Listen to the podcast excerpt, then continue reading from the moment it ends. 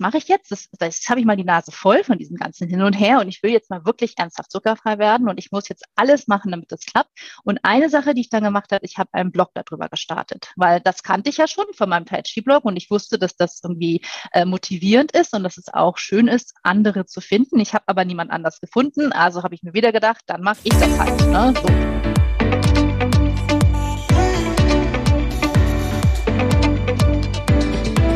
Tina Busch und das ist mein Podcast, der Pop-Up Cast. Herzlich willkommen. Ich freue mich, dass du da bist. Dieser Podcast ist mein ganz persönliches Passion Project, das mich durch die Corona-Zeit begleiten wird. Was ist das Ziel? Ehrlich gesagt habe ich nur ein einziges Ziel. Spaß zu haben. Nichts muss, aber alles kann. Lass dich, lassen wir uns überraschen. Viel Spaß!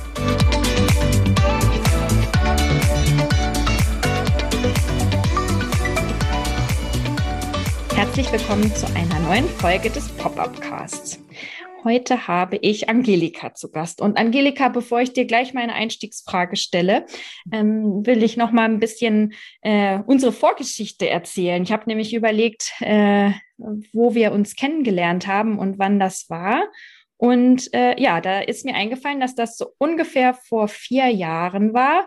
Ja, da, 2017. Ähm, Genau, da war ich nämlich aus den USA zurückgekommen äh, und wir beide haben bei den berühmten Walters, die tauchen in fast jeder Folge des Pop-Up-Casts ja. äh, auf, ähm, zusammen einen, ja, einen Workshop gemacht, Light Up Your Future. Das war ein, ja, es war ein total cooler Workshop, wo wir uns alle sehr ähm, sehr schnell und sehr tief kennengelernt haben.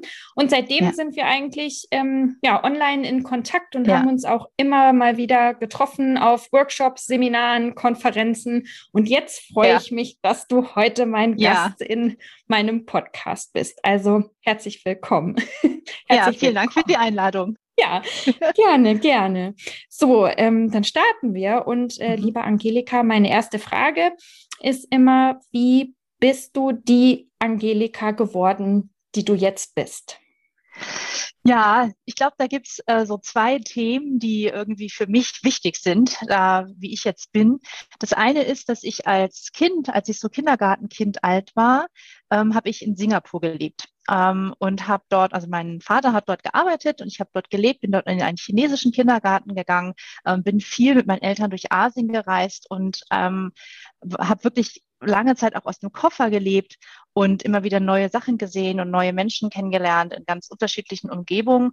Und als wir zurückgekommen sind nach Deutschland, konnte ich auch Englisch besser als Deutsch. Ähm, und ich glaube, das war für mich schon, auch wenn ich mich überhaupt nicht erinnern kann an diese Zeit und ich danach auch Englisch vergessen habe, wieder komplett, also das Bewusste vergessen habe, war das, glaube ich, schon für mich eine sehr prägende Zeit, weil ich eigentlich immer noch total gern irgendwie aus dem Koffer lebe, ähm, total gern ähm, auch eigentlich noch mehr unterwegs wäre, als ich es momentan bin. Jetzt nicht nur durch die Pandemie, sondern durch Familie bedingt, mhm. ähm, dass ich einfach immer wieder gern neue Sachen mache und dass auch mein Gehirn irgendwie Englisch tickt. Ähm, also ich habe, ich, ich jetzt noch durch das Internet noch viel mehr, wo man ja noch viel mehr Zugang hat zu englischen Sachen, zu Vorträgen und YouTube bei allem, wo ich wirklich, ich würde sagen, die Hälfte meines Tages denke ich auf Englisch oder mhm. höre ich auf Englisch. Und das ist auch für mich was, was ähm, ja mir sehr viel ähm, bedeutet, weil ich da irgendwie merke, da denke ich einfach anders als auf Deutsch. Mhm.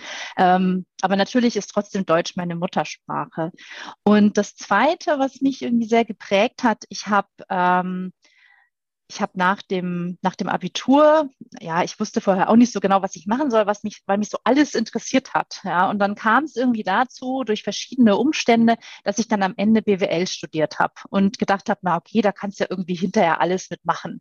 Und äh, dann habe ich danach, das war dann in der Zeit, ähm, 2003, also wo auch Wirtschaftskrise war und es war sehr schwierig, einen Job zu finden. Und irgendwie bin ich in der Unternehmensberatung gelandet und das hat mir eigentlich ähm, doch sehr gut gefallen. Da habe ich nämlich wieder aus dem Koffer gelebt, ja, habe auch viel auf Englisch gemacht, hatte ständig neue Projekte, ja, also alle paar Wochen, alle paar Monate habe ich da was Neues gemacht, habe mich irgendwo reingearbeitet, habe überlegt, wie kann man da weitermachen ähm, und fand das ähm, zum großen Teil auch wirklich schön, habe aber irgendwann gemerkt, ja, also so den Rest meines Lebens möchte ich das nicht machen und habe dann Tai Chi Chi und Qigong für mich entdeckt, habe da mhm. immer mehr geübt und habe dann beschlossen, dass ich das unterrichten möchte. Das habe ich dann auch gemacht. Also ich habe dann gekündigt, habe angefangen zu unterrichten.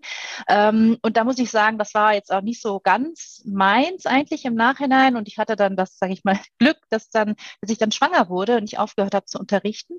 Und das war dann der Zeitpunkt, wo ich die Svenja Walter entdeckt habe, weil ich nämlich quasi stillend auf dem Sofa lag und irgendwie im Internet rumgesurft bin und dann bei ihr auf dem Blog gelandet bin. Und durch ihren Blog, auch wenn ich mich sonst eigentlich gar nicht für so Kochen oder so Küchenrezepte oder Basteln oder Kinder oder so interessiere. Durch ihren Blog bin ich erst darauf aufmerksam geworden, so richtig, was eigentlich ein Blog kann, nämlich dieser mhm. Motivations- und Inspirationsaspekt dabei und habe dann gemerkt, ach Mensch, bei Tai Chi, da finde ich das gar nicht. Das waren alles ganz oft ähm, Männer wesentlich älter als ich, die halbwissenschaftliche Artikel geschrieben haben, aber so quasi inspirierend, motivierende Blogposts zum Thema Tai Chi und Qigong habe ich nicht gefunden. Mhm. Und dann habe ich selber da angefangen zu schreiben. Und ähm, ja, über verschiedene Umwege. Ich habe da noch einen anderen Blog ähm, gestartet zum Thema zuckerfrei, weil ich komplett zuckerfrei ähm, lebe. Und so bin ich irgendwie so da jetzt hingekommen, wo ich jetzt gerade stehe, nämlich dass ich merke, okay, ähm, ich ähm, mache seit 24 Jahren, beschäftige ich mich mit dem Thema Business, mit Strategien, mhm. mit Marketing. Ähm, und das ist etwas, was mich auch wirklich interessiert. Also was ich total faszinierend finde, das auch zu ähm, verstehen und zu sehen, wie sich das auch ändert. Ja, also ich habe im Studium viel Marketing gemacht. Da ging es halt echt um, um die Plakate also da war nichts mit irgendwie Instagram oder irgend oder Clubhouse oder was weiß ich. Und das so zu beobachten, das finde ich ähm, total spannend. Ja. Mhm. Also, du hast es gerade schon gesagt, einmal das ist so der Bereich Tai Chi, Qigong und mhm. dann der Bereich zuckerfrei. Genau. Genau. Genau. Dann gehen wir doch erstmal in diesen Tai Chi und Qigong-Bereich. Mhm. Was genau ist der Unterschied zwischen den beiden? ja. Also Qigong, erstmal, was das heißt. Qi ist dieses, dieses chinesische Wort für Energie, sag ich mhm. mal. Also es ist schwierig, das zu übersetzen, aber es ist quasi die Lebensenergie. Und Gong heißt so viel wie beharrliche Arbeit. Also Gong mhm. Fu ähm, heißt eigentlich harte, also Fu heißt harte, beharrliche Arbeit und Qigong mhm. heißt einfach nur arbeiten mit der Lebensenergie. Mhm. Und das ist, sind einzelne Übungen, es ist wie beim Yoga, das ist auch durchaus verwandt mit dem Yoga, da gibt es auch Überschneidungen, ähm, nur dass eben da die ganze traditionelle chinesische Medizin noch dahinter steht, ähm, als quasi ja, theoretisches Konstrukt oder medizinisches Konstrukt dazu. Ähm, also das ist Qigong. Mhm. Und Tai Chi, eigentlich Tai Chi Chuan. Ähm, tai Chi ist der Name für das Yin-Yang-Zeichen. Also Tai Chi mhm. ist Yin-Yang und Chuan heißt Faust. Das ist mhm. quasi Kämpfen nach dem Prinzip von Yin-Yang. Mhm. Und das ist auch schon der größte Unterschied. Tai Chi Chuan ist nämlich eine Kampfkunst, ist eine sogenannte innere Kampfkunst. Ähm, also es geht wirklich darum, mit anderen zu kämpfen, ja, mhm. sich da äh, quasi zu messen, sage ich mal, oder herauszufinden, welche Techniken funktionieren denn und welche nicht.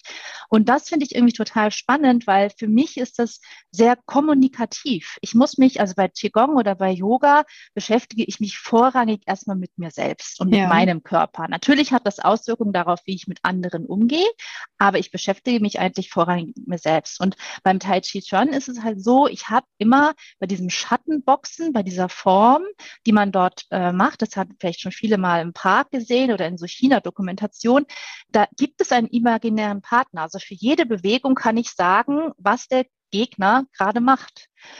Und das finde ich irgendwie total spannend, weil es eben nicht ich alleine bin, sondern wirklich ich in Kommunikation mit einer anderen Person. Mhm. Und machst du das jeden Tag? Ist das so Daily Practice? Ja, also ich, ich hadere oft mit mir. Also ich habe ich hab immer mal wieder, dass ich äh, nicht übe, auch muss ich sagen. Mhm. Ich habe aber momentan auch, dass ich wieder schaffe, es zu üben. Ähm, und das ist bei mir auch was, wo ich ganz klar merke, äh, so dieses Paradoxon, wenn es mir schlecht geht, höre ich auf zu üben. Ja, obwohl ich es dann am meisten bräuchte. Und ja. wenn es mir dann gut geht, fange ich wieder an zu üben. Und das ist noch was auf diesem, aus diesem ja, äh, quasi Teufelskreis bin ich noch selber noch nicht ganz raus. Ja, mhm. aber ich versuche schon jeden Tag zu üben. Ja. Mhm.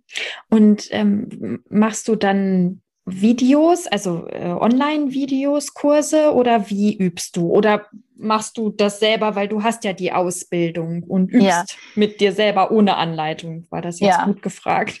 ja, also genau, also vom Inhalt ist es so, im Grunde habe ich genug Stoff, um den mhm. Rest meines Lebens allein zu üben. Also ich kenne genug Sachen, um mhm. den Rest meines Lebens allein zu üben.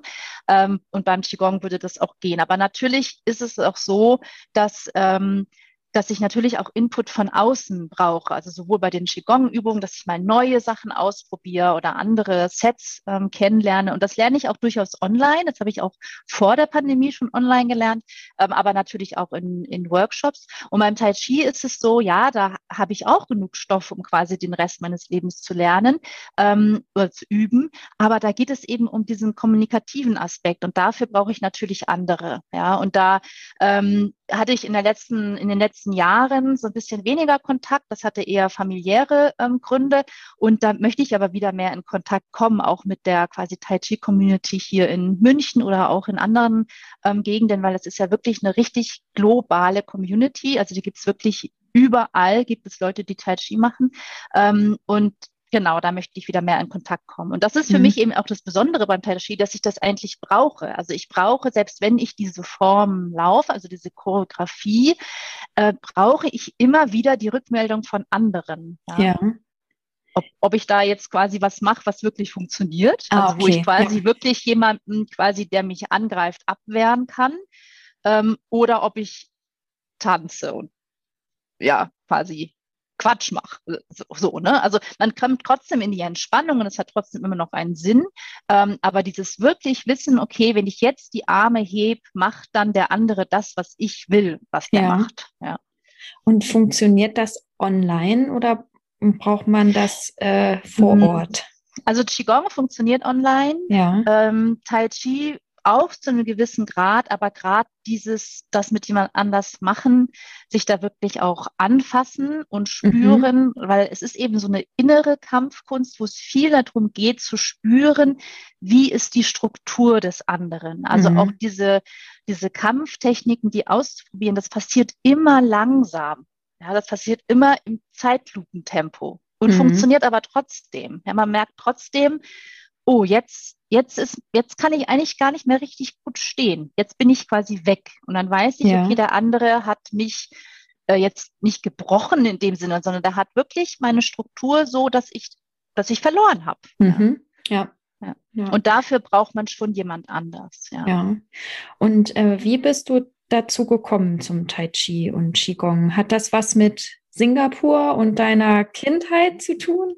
Gar nichts damit zu tun. Also ich weiß es nicht. Ich weiß, ja. dass ich das schon immer interessant fand. Und ähm, äh, ich weiß, dass ich zum Beispiel als Jugendliche, es gibt ja diese Übungen, diese fünf Tibeter, die sind relativ bekannt. Das sind so mhm. fünf Übungen, die man immer gleich nachfolgend macht. Und ich weiß, dass ich das als Jugendliche, ich bin sehr viel in Bibliotheken gegangen, ähm, dass ich da so ein Buch hatte und dann irgendwie eine Zeit lang immer diese fünf Tibeter geübt habe. Das mhm. habe ich aber irgendwann wieder aufgehört. Ja. Und ähm, ich habe dann das erste Mal richtig Kontakt mit Chai Chi hatte ich. Ich habe in Schweden studiert ein Jahr lang und war da in so einem Fitnessstudio und da gab es irgendwie einen Tai Chi Kurs und dann ja. habe ich da einfach mal mitgemacht und das hat total gut getan. Das war total super, auch wenn ich kaum was verstanden habe, weil so gut Schwedisch konnte ich nicht sprechen. Ähm, aber es war irgendwie gut, aber ich kam dann zurück und dann habe ich das nicht weiter verfolgt. Und dann war es so, als ich in der Unternehmensberatung war ähm, und der da wirklich sehr intensiv, sehr viel, sehr hart gearbeitet habe, ich gemerkt habe, ich brauche einen körperlichen Ausgleich. Mhm. Und erst habe ich das gemacht, was alle machen, nämlich bin laufen gegangen. Also bei mir es war eher so Walken und auf dem Laufband im Fitnessstudio und so. Und da habe ich aber gemerkt, dass dann bin ich zwar auch körperlich fertig, aber das hat mir irgendwie nicht geholfen. Das war nicht, das war irgendwie nicht das Richtige. Mhm. Und dann habe ich mir überlegt, ach, Tai Chi, das ist doch irgendwie gut, weil da muss man ja auch die ganze Zeit nachdenken. Also gerade wenn man diese Form läuft, weil die ja einen festen Ablauf hat, muss man mhm. sich die ganze Zeit konzentrieren. Ja, weil sonst läuft man irgendwann in die falsche Richtung oder macht eine Bewegung, die an der Stelle noch gar nicht vorgesehen ist und so. Man muss sich wirklich sehr konzentrieren. Und ähm, da habe ich zum Glück einen Kurs gefunden, der am Wochenende stattgefunden hat, also ein fortlaufender Kurs. Das war noch in Frankfurt. Und habe da einfach mitgemacht und fand das, das war für mich der ideale Ausgleich. Ich habe mhm. mich körperlich bewegt, es ist auch körperlich anstrengend. Also wenn ich da an einem Sonntagnachmittag drei Stunden Tai Chi gemacht habe, dann hatte ich am Montag auch wirklich Muskelkater. Ja. Also meine Kollegen haben mich dann auch immer ausgelacht, ja. Aber ich hatte dann wirklich Muskelkater am Montag, weil es schon wirklich auch ähm, anstrengend ist. Ähm, aber es ist eben nicht dieses sich körperlich komplett verausgaben, wie wenn man jetzt irgendwie eine Joggingrunde mhm. dreht mhm. oder so. Ja, sondern es ist eine ganz andere Art von Bewegung und Konzentration. Ja, mhm. man nennt es auch Medi Meditation in Bewegung. Ja. Und so ist es für mich auch. Ja, es ist eine Art von Meditation und ich bewege mich noch dabei. Ja. Und hat dir das dann jetzt auch im letzten Jahr geholfen, durch dieses Corona-Jahr zu kommen? Oder war das jetzt eher so der Fall, wie du mhm. gesagt hast, wenn es mir schlecht geht und wenn es draußen ja. schlecht läuft, dann praktiziere ich es nicht? Ja, ja. Ähm, also gemischt. Also es ist schon so, dass natürlich die ähm, Prinzipien, die man da lernt, also dass man zum Beispiel überhaupt mal sensibilisiert wird dafür, wie oft ziehe ich meine Schultern hoch, wie angespannt mhm. bin ich, wie, wie stehe ich, wie gehe ich, was brauche ich, was braucht mein Körper, braucht mein Körper gerade, dass ich mich hinlege, braucht mein Körper gerade, dass ich stehe oder so. Das sind schon Sachen, die ich da natürlich angewendet habe. Und was ich gemerkt habe, ist, gerade im ersten Lockdown brauchte ich Spaziergänge. Ich bin ja. fast jeden Abend anderthalb Stunden hier durch die Gegend gegangen. Das war, das war für mich eigentlich so ein bisschen meine Übungspraxis, mhm. dieses bewusste durch die Gegend gehen. Mhm. Ja. Ähm, und klar ist das schon irgendwie so eine Ressource, die ich habe. Also sag mal, für bestimmte Zipperlein irgendwie, ja, wo ich weiß, ah, okay, wenn ich da Rückenschmerzen habe, dann mache ich die Übung und dann wird es auch irgendwie wieder besser. Ja, also das ist schon so, dass ich das, ähm, dass ich das schon in meinem Alltag machen kann. Ja. Mhm. ja. Und äh, du hast ja auch gesagt, es gibt also einmal eine globale Community, gerade mhm. beim Tai Chi, und du hast ja auch einen Blog und den hast du ja auch schon genau länger. Genau, also ich habe den Blog, den Tai Chi Blog habe ich 2000, äh, jetzt muss ich mir überlegen, Ende 2011 erst auf Deutsch angefangen. Ja. Ähm, und habe dann aber schnell gemerkt, und das war ist für mich das, was ich so mit diesem Englischen auch verbinde, dass ich mhm. gemerkt habe, nee, ich will den eigentlich auf Englisch schreiben, weil ich bin Teil dieser globalen Community, also nicht nur der deutschen Community, sondern das ist ja global. Und das Faszinierende ist ja, dass, dass ja alle dieselben Fragen haben. Ja? ja. Also das ist, das hat auch nichts damit zu tun, in welchem Land oder so, sondern die Anfängerfragen vor allem sind überall die gleichen. Ja? Also selbst wie in China, die ja auch nicht alle damit aufwachsen. Mhm. Also es mhm. haben wirklich alle die gleichen Fragen. Und da habe ich mir eigentlich äh, so gesagt, ja, dann, dann mache ich das auf Englisch. Ja. Mhm. Und das mhm. hat sich auch wirklich richtig ähm, gut angefühlt, ja, das mhm. auf Englisch zu machen. Was ist denn eine typische Anfängerfrage, außer jetzt die, die ich gestellt habe, was, was eigentlich der Unterschied dann ist, Tai Chi und Qigong? Ähm, also eine ganz typische Frage ist zum Beispiel, was ziehe ich an? Ja. Ne, diese Unsicherheit, an, ja? das ziehe ich an, weil, weil man sieht ja ganz oft diese Leute, die dann in so quasi diesen diese Seidenpyjamas, ne, ja. mit diesen Maulknöpfen und so, ja. das machen und dann weiß man, ich gehe jetzt da zur ersten Stunde, oh Gott, ich habe ja nicht so einen Anzug, was ziehe ich denn jetzt an? Ja, das mhm. ist, das ist auch was, das ist einfach eine Unsicherheit, ja, also solche mhm. Fragen. Ähm, dann sind auch so Fragen, ähm, also bestimmte Bewegungen, ja, ähm, wie die heißen. Ganz viele Sachen sind natürlich auch rund um, es sind ja alles chinesische Begriffe, die uns ja mhm. auch erstmal nichts sagen. Ja, also Wu Wei, äh, da denkt man sich so, ja, was ist das? ja.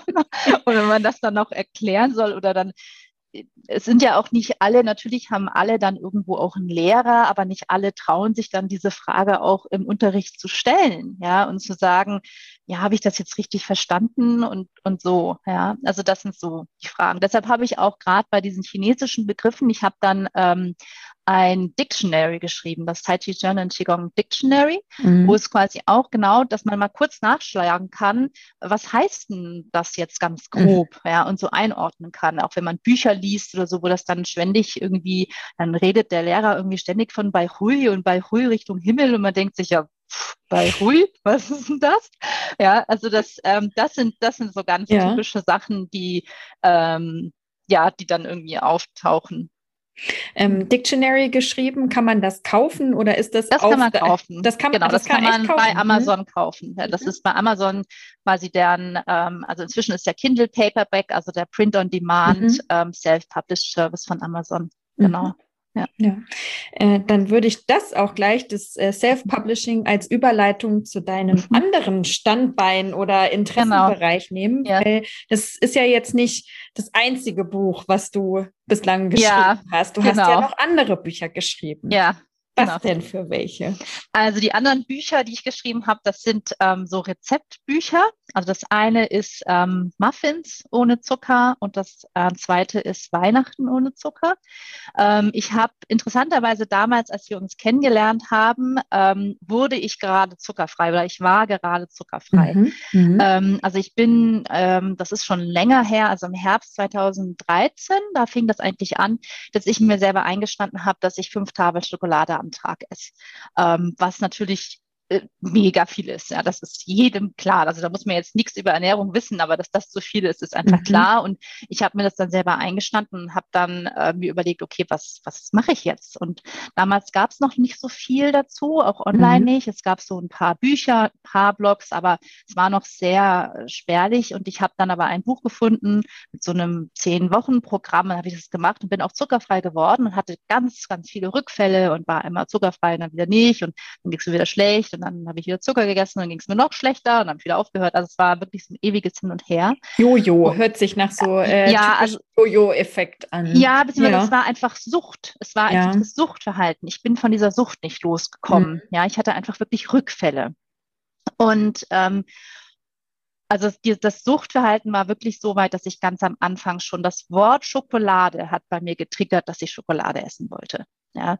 Ähm, und dann habe ich Anfang 2017 habe ich dann gesagt, so, äh, was mache ich jetzt? Das, das habe ich mal die Nase voll von diesem ganzen Hin und Her und ich will jetzt mal wirklich ernsthaft zuckerfrei werden und ich muss jetzt alles machen, damit das klappt.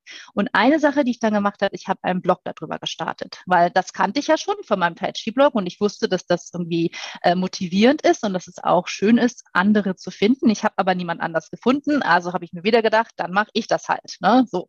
Und mein Ziel war eben einerseits, dass ich zuckerfrei werde für mich, ähm, andererseits, dass ich andere finde, die auch so sind wie ich. Und dann habe ich diesen Blog gestartet und ähm, war dann auch tatsächlich an Ostern 2017 komplett zuckerfrei. Und das Witzige ist, dass als wir uns kennengelernt haben bei dem Workshop, habe ich ja überhaupt nicht über zuckerfrei gesprochen. Ich habe mich da, ich war noch nicht in der Lage, da öffentlich Mensch zu Mensch zu sprechen. Ich habe die Svenja, der habe ich das vorher gesagt, habe gesagt, du, ich bin da gerade dran, ich will da nicht an dem Tag drüber sprechen, aber ich habe mit ihr besprochen, was es zu essen gibt damit ich weiß, was ich essen kann. Ja.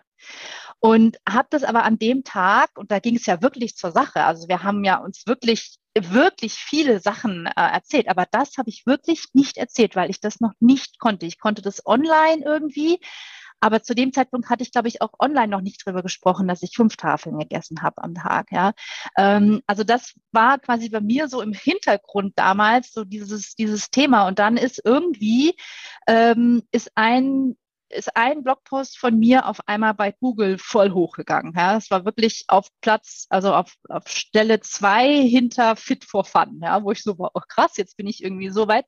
Und dann habe ich da einfach mehr und mehr geschrieben und habe gemerkt, dass da die Resonanz sehr groß war und habe einfach immer mehr und mehr und mehr darüber geschrieben und habe dann auch angefangen, Rezepte zu posten, was ich ursprünglich gar nicht vorhatte, sondern ich wollte nur darüber schreiben, wie es mir so geht und habe dann aber die Rezepte gemacht, weil ich eine der wenigen bin, immer noch eine der wenigen, die komplett zuckerfrei ist. Also ich esse keinen Zucker, ich esse auch keinen Honig, keine Trockenfrüchte, keine Süßstoffe, keinen Kokosblütenzucker, nichts davon. Ja, ich mhm. süße nur mit frischem Obst und ähm, genau. Und da habe ich dann immer mehr drüber geschrieben und ähm, auch eben diese Rezeptbücher dann ähm, veröffentlicht. Mhm.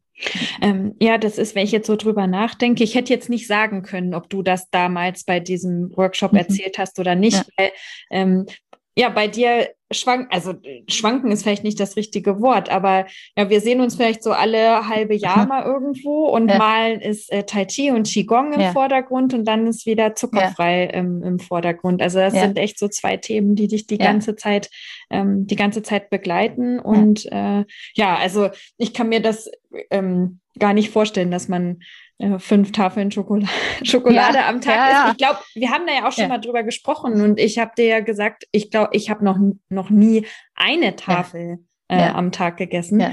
Ähm, wie hast du das dann geschafft, dass du das 2017 ähm, ja äh, wirklich konsequent durchgezogen hast und, äh, so wie es sich anhört, seitdem ja auch nicht rückfällig geworden. Nee, genau, seitdem, also seit jetzt fast vier Jahren äh, bin ich komplett zuckerfrei.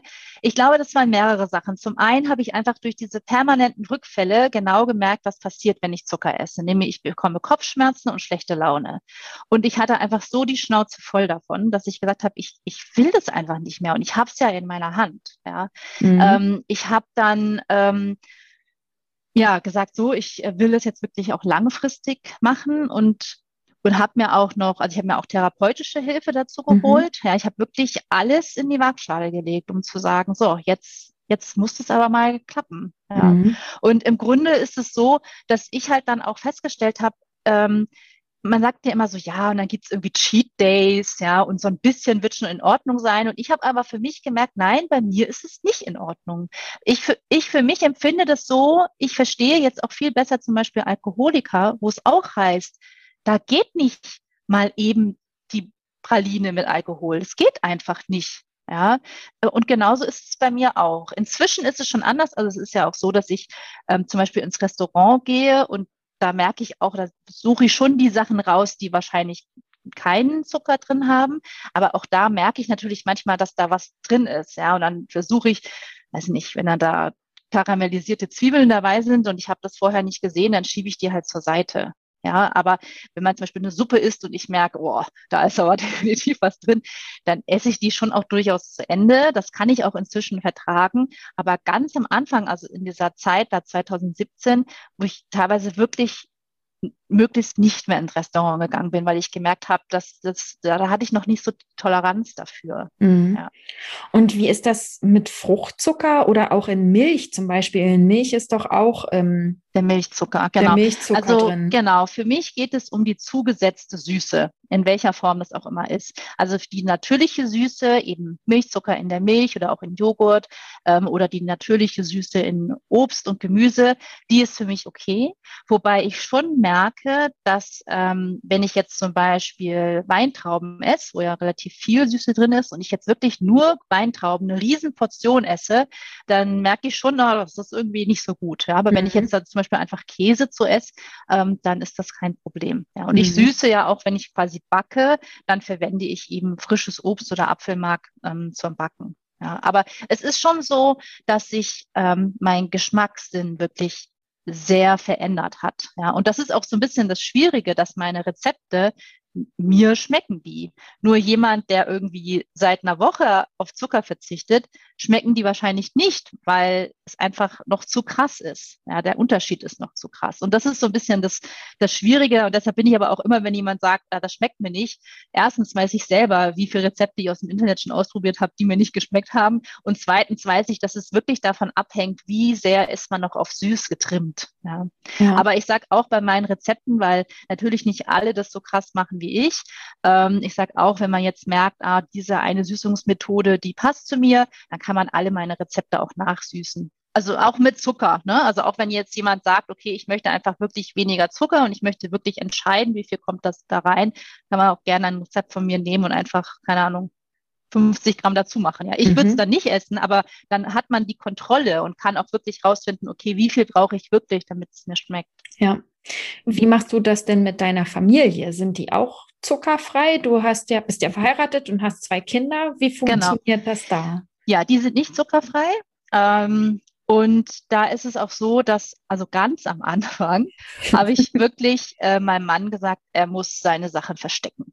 Also er musste wirklich die verstecken und ich habe auch zweimal sein Lager geräumt. Ne? Ja. Also ähm, das ist, war auch einer meiner peinlichen Momente, aber das, das war einfach so. Ja, so. Ich, ich habe das dann halt durch Zufall irgendwie gefunden. Keine Ahnung. Wenn ich die Socken weggeräumt habe, habe ich halt das gesehen, habe ich es aufgegessen. Ja, und natürlich ist das dann unangenehm, aber das, das ist eben Suchtverhalten. Ja, und, ähm, und zum Glück war er da aber sehr verständnisvoll und hat dann gesagt, okay, gut, also wenn du das wirklich machen möchtest, dann, dann mach das. Ja, und inzwischen ist es auch für mich komplett egal. Ja, also für mich, man kann neben mir sitzen und das alles essen. Ich ich nehme das gar nicht richtig wahr.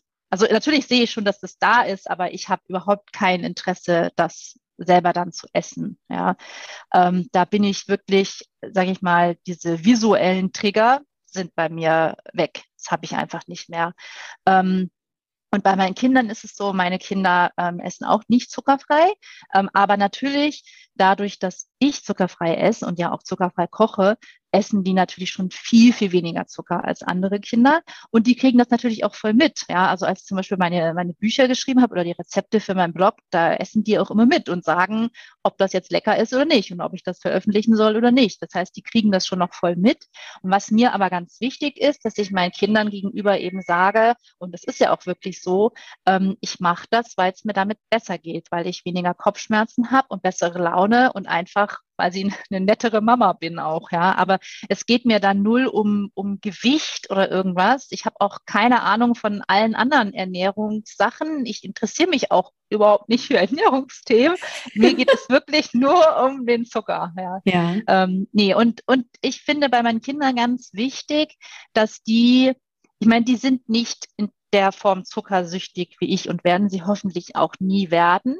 Und ich sage auch nicht, dass alle das so machen müssen wie ich, also alle Menschen, sondern ich finde es wichtiger, dass man ein normales Verhältnis zur Ernährung ja. hat. Ja, dass man, dass man schon weiß, was irgendwie gesünder ist und was weniger gesünder ist, ähm, aber dass quasi ja man auch selber entscheiden kann, was man isst und da frei ist, also so wie ich zuckerfrei bin, dass man ähm, ja sich da nicht immer von allem anderen leiten lässt oder von der Werbung oder so. Aber ja, die sollen alles ähm, sich erlauben können, ja, und da nicht irgendwie ja, zu, also da bin ich einfach nicht so dogmatisch. Da bin ich auch als Mensch einfach nicht so dogmatisch, ja. Und deshalb, ähm, aber die kriegen das natürlich voll mit. Ja, und es gibt schon so Sachen, die es bei uns nicht gibt. Also es gibt bei uns zum Beispiel keine Saftschollen, die gibt es einfach nicht. Es ist immer, letztens ähm, war ich bei Freunden, wir haben da was abgeholt und dann hat die mein Sohn gefragt, ob er einen Saft möchte. Und dann war bei ihm so, oh, ich krieg einen Saft, natürlich nehme ich Saft. Ne? Ja. Und das ist dann für mich auch okay. Das ist dann was wirklich Spezielles. Ja, aber bei uns zu Hause gibt es ähm, einfach Wasser. Also die Kinder mhm. trinken Wasser. Ja? Mhm. Und ähm, kannst du dich daran erinnern, hast du schon immer fünf Schokoladen am Tag gegessen oder ähm, hat sich das entwickelt und ja. du brauchtest das als Ausgleich zur Arbeit oder wie, wie kam ja. das? Also ich habe schon immer viel süß gegessen mhm. und äh, auch, ähm, auch bei uns zu Hause gab es immer es gab schon sehr gesundes Essen. Also auch der Rest meiner Ernährung, das, was ich sonst so gekocht habe oder auch was ich als Kind gegessen habe, war schon sehr gesund, sehr viel frisch gekocht, sehr viel Gemüse, äh, sehr viel auch Vollwertprodukte und all sowas. Aber es kam quasi immer dieses Süße on top. Also noch nicht mal das Trinken. Also ich war auch nie, also ich habe auch nie groß Säfte getrunken, ich habe auch nie groß Cola getrunken, so, sondern es war immer dieses süße Essen, die Süßigkeiten, Kuchen und all sowas. Und ähm, das hat sich natürlich entwickelt, ja, also so krass, wie das da war, ähm, das hat sich, ja, das hat sich aufgebaut. Ja, das war eine Zeit, als meine Kinder noch sehr, sehr klein war, wo ich einfach echt fertig war also richtig fertig. Und äh, da war das einfach, da war einfach immer eine Tafel Schokolade im Kühlschrank, also mehr als eine. Ne? Und ähm, ich habe das ja auch verheimlicht, also von meinem Mann. Äh, ich habe ja dann wirklich ähm, wenn ich dann ein Kind von der Krippe abgeholt habe, dann habe ich mir auf dem Weg beim Kiosk eine Kinderschokolade geholt und habe die dann gegessen, habe halt auch den Müll dann direkt draußen gelassen am Mülleimer, damit es zu Hause nicht auffällt, wie viele Schokoladenpackungen äh, im ja. Mülleimer sind. Ja, also Krass, schon wirklich ja. äh, klassisches ja, Suchtverhalten ne? und es nicht zeigen wollen. Ja.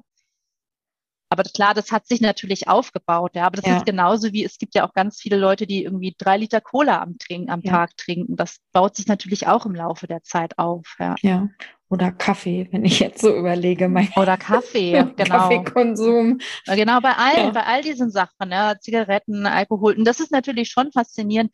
Ähm, jetzt gerade im letzten Jahr, während ähm, während der Pandemie, wo es ja ganz klar Studien gibt, die sagen, Alkohol und Zigaretten sind ungefähr 40 Prozent mehr konsumiert worden von den mhm. Leuten, die jetzt Und ich habe dann mal äh, bei meinen Leuten gefragt und gefragt, konsumierst du jetzt mehr Süßes? Ja, ja. Und das waren auch ungefähr diese 30, 40 Prozent, die gesagt haben, ja, sie essen wirklich mehr Süßes. Ja. Mhm. Was für Leute kommen denn zu dir auf deinen Blog? Also ich weiß, du hast mir es ja auch erzählt, dass du viele Fragen bekommst. Auch ähm, die Leute wollen von dir wissen, wie kann ich äh, zuckerfrei werden? Du hast ja, glaube ich, auch einen Online-Kurs, oder?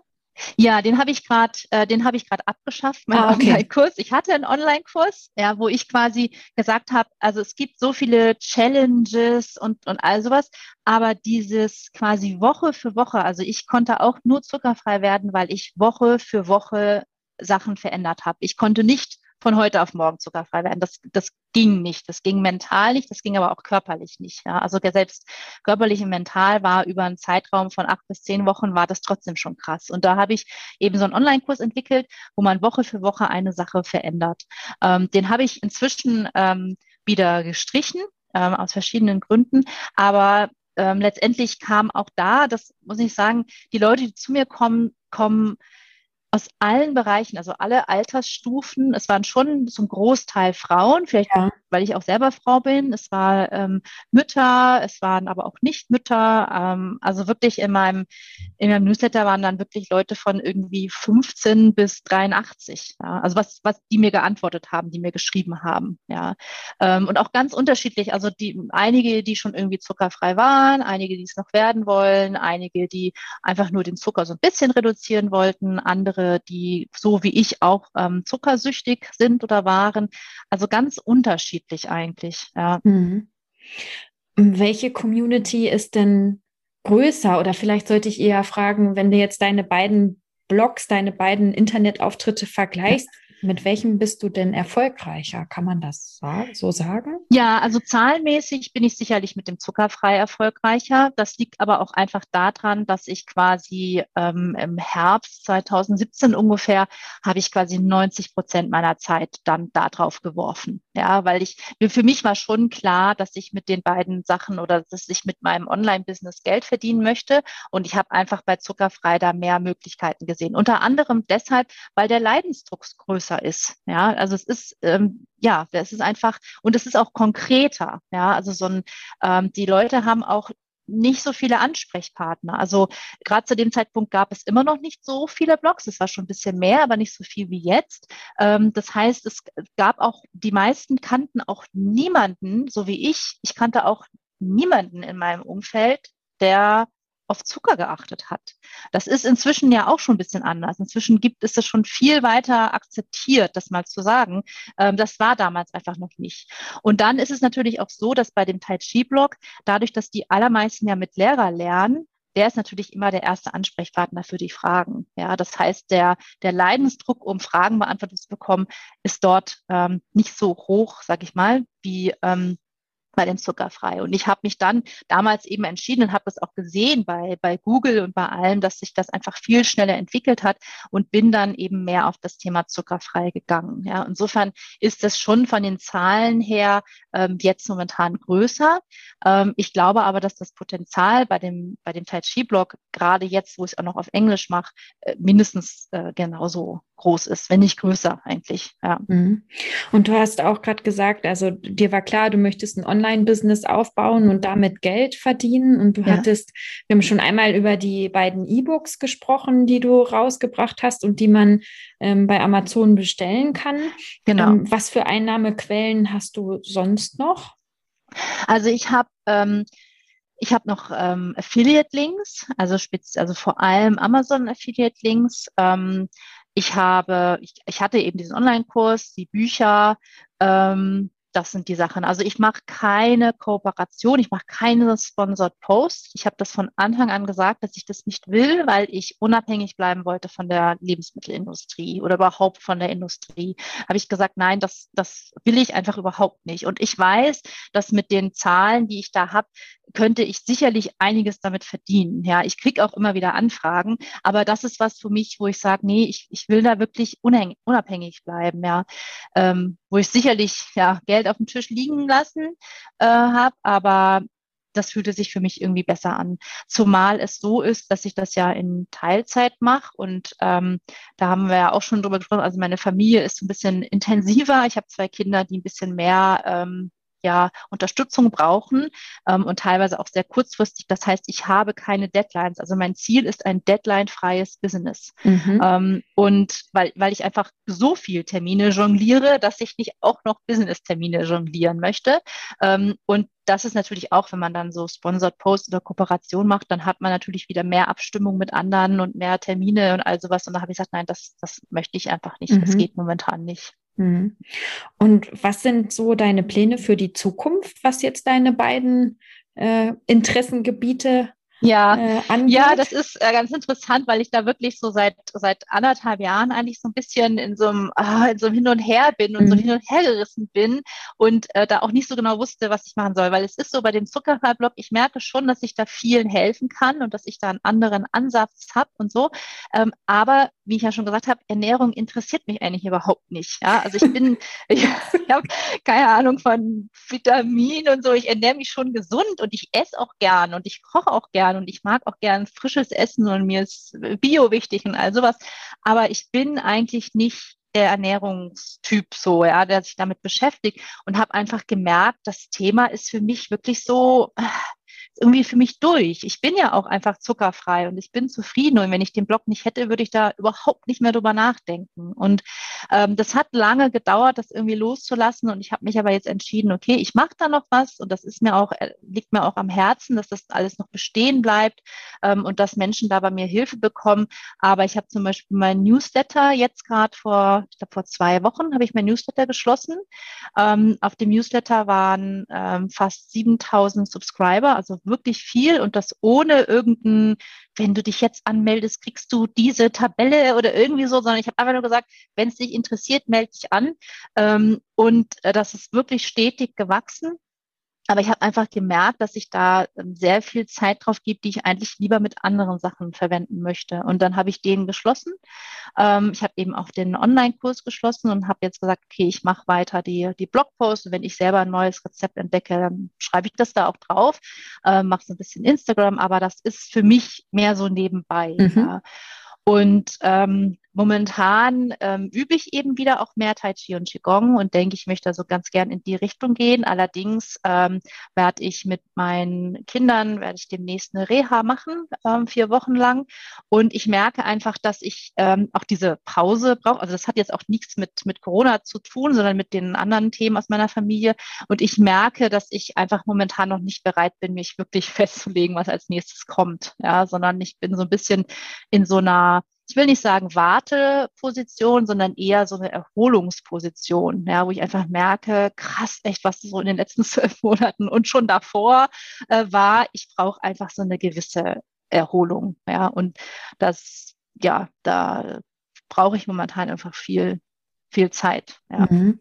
Du hast ja auch in den letzten zwölf Monaten noch ein anderes Projekt ausprobiert und dann genau. auch wieder eingestampft. Also ja. das finde ich ja, doch, das finde ich bewundernswert. Ich selber habe mit sowas auch kein Problem, äh, Sachen auszuprobieren und wenn die dann nicht funktionieren, dann zu sagen, ja, das war es halt nicht. Aber viele Leute erlauben sich das ja, ja nicht. Ähm, ja. Kannst du dazu noch mal ganz kurz was sagen? Weil ähm, ich weiß nämlich gar nicht, warum du es dann eingestampft hast. Ja, ich frage mich auch manchmal, warum ich es eigentlich eingestampft habe. Das ist so, ja. jetzt wo ich gerade in dieser Warte- oder Erholungszeit bin, denke ich mir auch manchmal, ja, warum habe ich da nicht mit aufgehört? Also was ich gemacht habe, ich habe im ersten Lockdown, für mich war das ähm, sehr krass oder sehr schön, muss ich wirklich sagen. Also natürlich ist mir klar, da sind Menschen gestorben und krank geworden und alles, aber für mich war das so, ich hatte davor eine sehr intensive Zeit mit meinen Kindern, die sehr davon getrieben war, dass ich keinerlei ähm, Herr über meine Zeit war und auch sehr viel außerhalb der Wohnung war und all sowas und, auf, und sehr viele Termine hatte, Therapeuten und alles. Und auf einmal war das alles weg. Auf einmal mhm. waren wir einfach alle zu Hause in einer ähm, doch schon, ich sag mal, relativ komfortablen Situation, weil wir wussten, okay, finanziell müssen wir uns jetzt jobmäßig ähm, keine, keine Sorgen machen. Wir sind alle einigermaßen gesund und wir sind jetzt hier. Und das war ja auch noch so dieses, vom Gefühl her, dieses, ja, okay, das kriegen wir jetzt hin. Ne? So diese Zeit überstehen wir jetzt gemeinsam. Ich fand, das war auch so insgesamt mhm. irgendwie so ähm, die Stimmung in der, in der, also zumindest in der Bubble, in der ich mich bewegt habe. Mhm. Ähm, und das heißt, ich war auf einmal zu Hause Hause, hatte irgendwie nichts mehr, keine Termine, kein gar nichts. Das Homeschooling lief bei uns jetzt relativ gut so. Ähm, und habe irgendwie gemerkt, okay, ja krass, ich habe mich mal so einfach mal mit nichts, ich hatte einfach nichts. Und irgendwie kam das dann, dass ich dann gemerkt habe, okay, was, äh, was mache ich denn jetzt? Was passiert denn jetzt? Und ich habe dann ganz viel gemerkt, ähm, und das war ganz, ganz seltsam. Ich hatte dann auf einmal so das Gefühl, dass ich irgendwie, das klingt echt seltsam, ich wollte der Welt was sagen. So, vielleicht mhm. auch, weil ich eben zu Hause war und quasi bis auf die Kinder relativ allein zu Hause war und dieses, dieses nicht mehr im Außen, sondern wirklich nur im Inneren, ja, und mhm. so schon auch übers Internet irgendwie verbunden, aber so ein bisschen abgeschnitten. Ich habe wirklich richtig gemerkt, ich habe irgendwie so Nachrichten in mir. Mhm. Und dann habe ich überlegt, was mache ich denn jetzt damit? Ja, was, wo, wo, wo kann das denn jetzt hin? Ja, und ich habe wirklich gemerkt, das muss irgendwo hin. Und ähm, so bin ich dann irgendwie ähm, auf, das, auf das Projekt gekommen. Ich habe es dann The Snowflake Journal genannt. Und die Idee bei diesem Snowflake Journal für mich war eigentlich so die Vorstellung, wenn wir uns eine Schneeflocke ansehen, dann können wir die Einzigartigkeit und diese Schönheit dieser Schneeflocke bewundern. Wir gucken uns die an und denken, wow, wie krass diese Schneeflocke ist, ja. Und dann gucken wir in den Spiegel, sehen uns selbst und sind dann so, äh, ne? Und da habe ich mir gedacht, das kann doch nicht sein. Es kann doch nicht sein, dass wir so eine Schneeflocke das sehen, die Schönheit und Einzigartigkeit und bei uns selber nicht. Und ähm, das war irgendwie so das, worum es da für mich ging, ja, zu sehen, okay, wo, wo bin ich denn einzigartig und wie kann ich mir erlauben, das noch mehr zu leben? Und nicht nur für mich, sondern auch quasi Woche für Woche, das war dann so ein Newsletter, Woche für Woche habe ich quasi diese Nachrichten oder diese Ideen geschrieben an, es waren zehn Leute in meinem Newsletter, ne? sozusagen, okay, wo, was ist bei mir irgendwie besonders, also was interessiert mich irgendwie besonders, um dann ähm, dazu zu führen, dass jemand anders sich auch Gedanken darüber macht, okay, was interessiert mich denn besonders, ja, und sich selbst die mal, ich habe das so, für mich war das so die Vorstellung, dass man so Freitagmorgens beim Kaffee sitzt und statt dass man irgendwie so irgendwie auf Instagram rumscrollt, sich einfach diesen Newsletter durchliest und sich dann hinterher Gedanken macht, ach ja, was, was habe ich denn als Kind so richtig gern gemacht? Ja, nur so als Gedankenimpuls, ja. gerade in dieser Zeit, wo wir alle zu Hause saßen und irgendwie äh, alles auch komisch war und man sich sowieso nochmal Gedanken hat, was, was macht man jetzt, was soll das jetzt alles, wie geht's weiter, was, was machen wir, ähm, da nochmal sowas zu bringen und sich zu sich selbst nochmal eine Beziehung aufzubauen. Das, darum ging's mir, ja. Und irgendwann habe ich gemerkt, und das war dann vor allem eigentlich im Herbst, also und ich hatte das von Anfang an für mich als Experiment ausgelegt. Also ich habe von Anfang an gesagt, ich mache das ein Jahr mache das ein Jahr und dann überlege ich mir, ob ich weitermachen will. Ja, das war für mich äh, immer klar, dass ich spätestens dann ein Review mache und überlege, wie ich das wirklich weitermachen. Und dann war es letztendlich so, dass im Herbst, auch als die Schule wieder losging und als dann wieder alle Termine quasi äh, anfingen, dass ich gemerkt habe, ich hatte gar nicht mehr die die, ja, die Zeit im Kopf quasi, mich damit zu beschäftigen. Und da ist es dann so ein bisschen untergegangen und da habe ich dann im Grunde mir selbst erlaubt, aufzuhören. Ja, und zu sagen, okay, ich warte jetzt nicht diese 52 Wochen ab. Das war schon für mich eine wirklich sehr schöne Erfahrung und das hat mir auch sehr großen Spaß gemacht, die Sachen zu schreiben. Ähm, ich habe dadurch auch besonders gemerkt, dass ich wirklich gerne schreibe. Ich habe es auch ja. auf Englisch gemacht. Ja, ähm, das war für mich auch äh, gut und wichtig und ich finde auch immer noch diesen Idee mit der Schneeflocke. Also ich, ich habe das auch immer noch im Kopf für mich also wenn mhm. ich irgendwie wieder denke, oh, pf, ne, die, die Corona-Pfunde müssen jetzt aber runter, wo ich mir denke, ey, nee, also es interessiert doch die Schneeflocke auch nicht, ob sie jetzt da eine Ausbuchtung mehr hat oder nicht, ja. Ähm, also das ist für mich immer noch ein wichtiges Bild und vielleicht kommt es auch nochmal, aber ich habe das dann quasi letztendlich zugunsten des Alltags erstmal wieder eingestampft. Mhm. Was hast du denn gerne gemacht als Kind? Ja, ich habe als Kind äh, total gerne, ich habe ich war nie so der draußen-Typ. Also wir haben auf dem Dorf gewohnt, in Norddeutschland, wirklich ganz kleines Dorf mit riesen Garten und allem. Aber eigentlich habe ich die ganze Zeit in meinem Zimmer gesessen, also nach der Schule. Ich bin mindestens einmal die Woche in die Bibliothek gefahren, habe mir irgendwie einen riesen Stapel Bücher zu allen Themen, alle so, ähm, mitgenommen und habe dann einfach in meinem Zimmer am Schreibtisch gesessen und diese Bücher gelesen, ja. und habe da ja, das wirklich aufgesogen, alle möglichen verschiedenen Themen und habe mir auch äh, ja, darüber Gedanken gemacht, ja, und habe, ich habe auch schon, ich war jetzt nicht immer nur zu Hause, ich hatte natürlich auch Freundinnen, ich habe Ballett und Klavier und äh, so solche Sachen gemacht, ja, aber für mich war es wirklich schön, da immer zu sitzen mit meinen Büchern und irgendwie mich mit Themen zu beschäftigen und und so. Und ich hatte halt damals noch nicht, dass ich es dann auch irgendwie aufgeschrieben habe oder irgendjemand anders gesagt hat. Und das ist jetzt das, wo ich merke beim Bloggen, also gerade ähm, bei dem, bei dem Tai Chi-Blog, bei dem Zuckerfrei-Blog, ich lese ja keine Ernährungsbücher, ne? Weil, ne? Deshalb kann ich das dann nicht. Also ich habe welche und immer denke ich so, oh nee. Ähm, aber insofern beim Zuckerfrei habe ich wirklich einfach immer freie Schnauze die Fragen beantwortet. Aber bei den Tai Chi Blog merke ich das schon, weil da einfach mehr Theorie auch dahinter steckt, dass ich sage, okay, ich lese da Bücher und dann schreibe ich quasi das, was ich daraus ziehe, auf meinen auf meinen Blog. Ja, und das im Grunde mache ich das jetzt wirklich immer noch so. Ja. Ich sitze immer noch total gern zu Hause mit meinen Büchern und ähm, lese natürlich momentan viel weniger, als ich gerne würde. Also ich lese eigentlich am liebsten wirklich immer noch Sachbücher ähm, und auch zu verschiedenen Themen. Ähm, und, und ja, nur dass ich eben jetzt quasi auch noch mein Wissen in irgendeiner Form nach draußen trage. Mhm. Ja. Was ist denn das letzte gute Sachbuch, das du gelesen hast, jetzt außerhalb von, äh, von vom Tai Chi Themengebiet? Ja, also das letzte gute Sachbuch, das ich gelesen habe, ähm, ist Profit First. Ja. Von Mike Mach, Mach irgendwas oder so. Ja. Ähm, genau, also das habe ich gelesen und das finde ich total ähm, spannend, weil das so ein bisschen das ist, was ich schon, das habe ich schon immer irgendwie gemacht, so, so ein Teil davon. Ähm, aber ich habe durch dieses Buch einfach nochmal verstanden, warum so viele Selbstständige Angst davor haben, die Steuern zu bezahlen, nämlich weil sie einfach kein Sparkonto für ihre Steuern haben. Und ähm, in dem Buch wird quasi erklärt, wie man ähm, als, also in, in, jedem Unternehmen eigentlich, also egal ob man jetzt selbstständig ist oder ein größeres Unternehmen hat, wie man quasi das Geld, das reinkommt, verteilt und aufteilt, so dass man einen Gewinn hat von Anfang an, dass man seine Kosten unter Kontrolle hat, dass man auch für die, für die Steuern spart, dass man da keine Sorgen haben muss und all sowas. Also ich finde das ein wirklich ähm, sehr interessantes Buch, einen sehr interessanten Ansatz. Ähm, das fand ich wirklich ähm, toll. Und da hatte ich schon so viel von gehört, dass ich mir dachte, okay, jetzt das muss ich jetzt nochmal lesen. Ja. Mhm. Also ich glaube, in, in meinem Schrank steht das auch.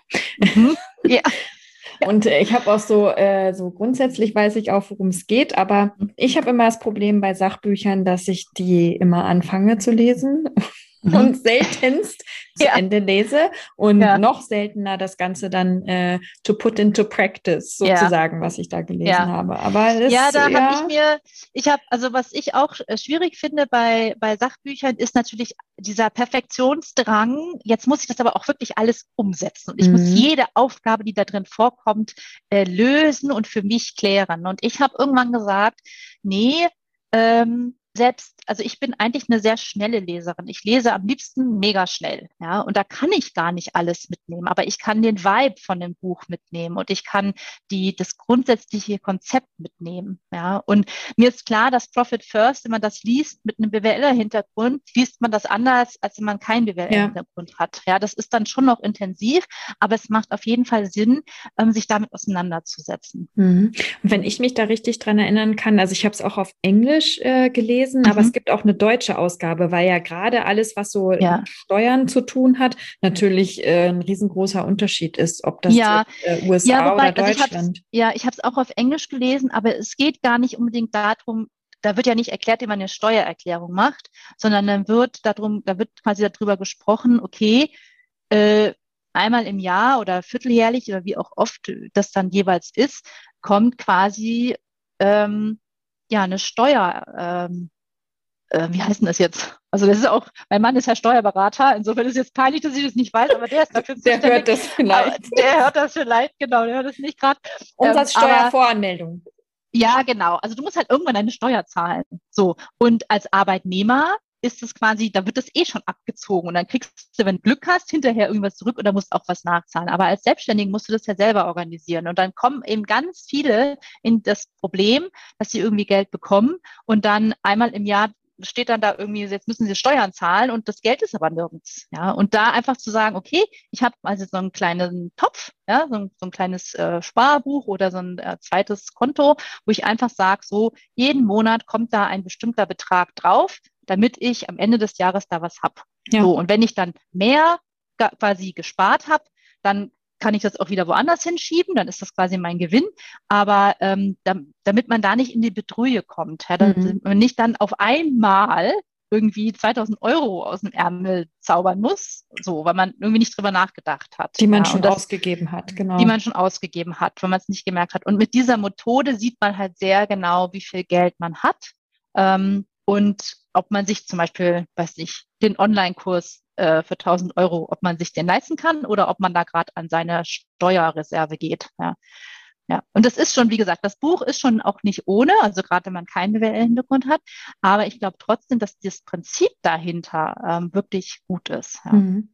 Ja, ich muss, muss ich nochmal aus dem Regal ja. ziehen. Ja, genau.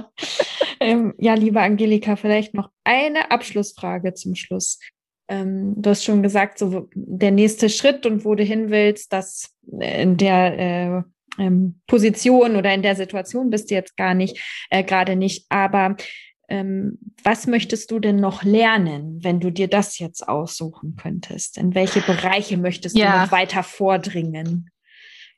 Also die Bereiche, in die ich weiter vordringen möchte, sind ganz sicher, das sind so spirituelle Themen. Mhm. Ähm, also so spirituell esoterisch, sage ich mal, was ja äh, mit dem Tai Chi so ein bisschen schon anfängt. Das ist natürlich sehr chinesisch geprägt, aber da gibt's einige Sachen, die mich, ähm, die mich wirklich interessieren. Ja, mhm. und wo ich denke, ah, okay, und das ist natürlich auch mit diesem, das Snowflake Journal ging ja auch schon so ein bisschen in die Richtung, ja, wo ich gesagt habe, okay, da geht's jetzt nicht nur um irgendwie Self-Love und irgendwie um, um, Geld, da war es schon alle Themen drin und da war auch ähm, Spiritualität mit drin, ja, so dieses, wie, wie verstehe ich die, wie verstehe ich die Welt, ja, oder was mache ich mir für Gedanken dazu? Also das ist was, wo ich merke, da zieht's mich hin, ja, das, da zieht's mich eindeutig hin und das, ähm, wo ich das so richtig doll gemerkt habe, ist, ich habe ähm, letztes Jahr vor Corona, im Januar, als es alles noch nicht so sich abgezeichnet hat, habe ich ähm, durch Zufall eine Zeitschrift entdeckt in einem Zeitschriftenhandel und fand die total toll und habe dann festgestellt, dass dazu gehört eine Buchhandlung, eine der ältesten esoterischen Buchhandlungen in England, in London. Und da habe ich sofort gedacht, da will ich hin. Da, da steht ein Buch, das ich das gehört zu mir, das Buch. Ja. Und ja, dann jetzt kann man irgendwie leider da gar nicht hinreisen. Und ich denke mir immer, oh, ich will doch dahin. Ja. Und das geht auch wieder, ja. Das geht auch wieder, genau. Aber das ist auch so für mich, wo ich denke, ah ja, da möchte ich hin und da wird irgendwie was, also da werde ich sicherlich auch was lernen in dieser mhm. Buchhandlung oder was auch immer ich dann dort äh, mir für ein Buch mitnehme. Ja. Äh, wie heißt die Buchhandlung? Das ist die, der Watkins äh, Bookstore. Watkins? Watkins? Ja, Watkins. Ja. Okay. Gut. Dann ähm, ja. ist die Vorfreude ja auf jeden Fall schon da. Also auf ja. die, auf die London-Reise. Genau, da kann ich meinen Koffer wieder packen. Genau, den Koffer wieder packen. ja. Schließt sich der Kreis genau. und ähm, dir einen Bücherstapel äh, mit nach Hause nehmen. Ähm, liebe Angelika, vielen Dank für deine Zeit und ja. für dieses Gespräch. Ich verlinke zu all deinen Blogs und Instagram-Auftritten. Ja, das ähm, äh, steht dann alles in den Show Notes. Und dann bin ich sehr gespannt, was da alles noch so was kommt. Da, ja, ich auch. Ich bin auch sehr gespannt. ja, vielen Dank. Vielen Dank. Ich habe äh, sehr schönes Gespräch. Dankeschön. Ja, schön. Mach's gut, Angelika. Okay, Tschüss. Gut.